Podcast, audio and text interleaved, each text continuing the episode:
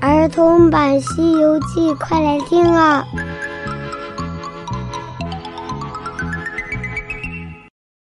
西游记》第一百零七集：皇帝来申冤。Hello，亲爱的小朋友，我是永桥姐姐，咱们继续讲《西游记》的故事。上集说到，三藏师徒四人住进了宝林寺。那悟空、沙僧和八戒他们三个都睡着了，只有三藏自己在那儿读经文。他读到三更的时候，刚想去睡觉，突然一阵阴风吹了过来，紧接着三藏迷迷糊糊的趴在桌子上就睡着了。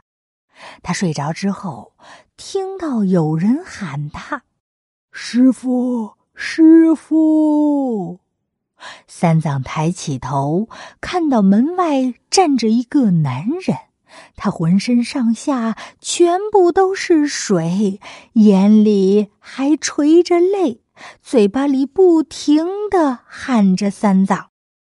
三藏欠下身子，说道：“你。”你是何方鬼怪妖魔？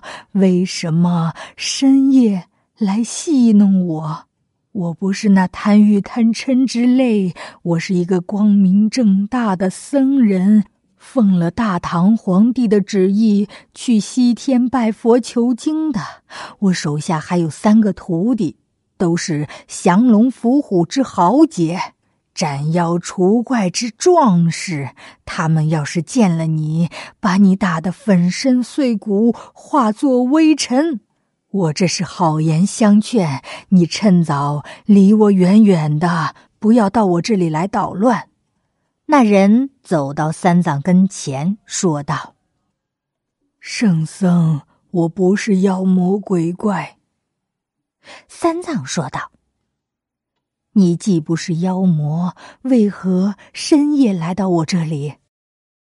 师傅，你睁开眼睛看我一眼，看我一眼呀！三藏迷迷糊糊的睁开眼睛，定睛一看，只见他头戴着一顶冲天冠，腰系着一条碧玉带。身上穿着一领飞龙舞凤的赭黄袍，脚上还踏着一双云头绣口的无忧履，手里还拿着斗罗星白玉。看他的相貌，如那东岳的长生皇帝，又似那文昌的开化君。三藏这样一看。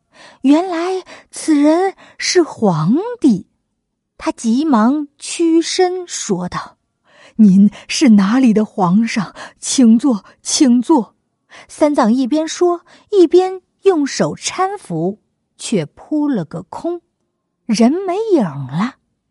三藏坐到那儿，再回头，却见那个人出现在了自己的身后。三藏问道：“陛下。”您是哪里的皇上？为何如此的狼狈，逃到这里？想必是有国难呐！听了三藏的话，这人才一边流泪，一边说起了往事。师傅啊，我家住在正西，离这里有四十里远近。那里有一座城池，便是兴基之处。不瞒师傅说，我便是那里的皇帝。当年我创立了家邦，改号为乌鸡国。原来是离这里不远的乌鸡国的皇帝。三藏听了，急忙问：“陛下。”为何满身是水，如此的惊慌？发生了什么事啊？圣僧，我这里五年之前天逢干旱，寸草不生，子民们都快要饿死了，国库里的粮食也都没有了。后来我就与万民同甘苦，一起沐浴斋戒，昼夜祈福，但是仍然没有好转。三年之后，只见那河水也枯了，井里也没水了。正在危急的时候，忽然终南山来了一个全真道长，他可以呼风唤雨。点石成金，他帮助我们求了雨，度过了旱灾。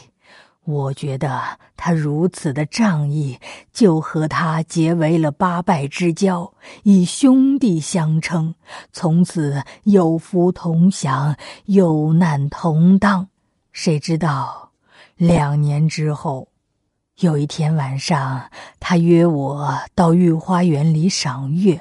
我那御花园里有一口井，他也不知道往井里扔了什么，就见那井里有万道金光，他便拉着我去看。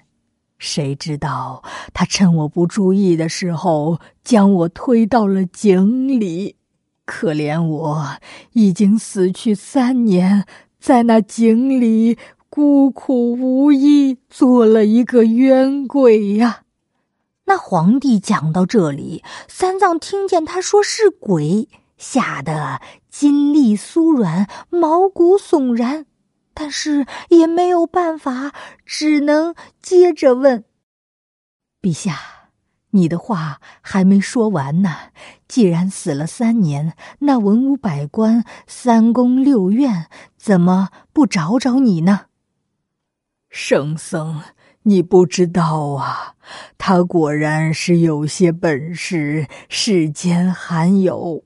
他将我推下井之后，就在那御花园里摇身一变，变作了朕的模样。外人根本就不知道，都把他当做了皇帝呀。三藏接着问：“那你为什么不到阎王殿去申冤呢？”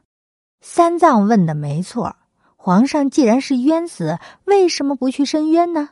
原来这个道长非常的厉害，连十代阎王都和他有交情，所以这皇帝就算是冤死了，也没有地方申冤。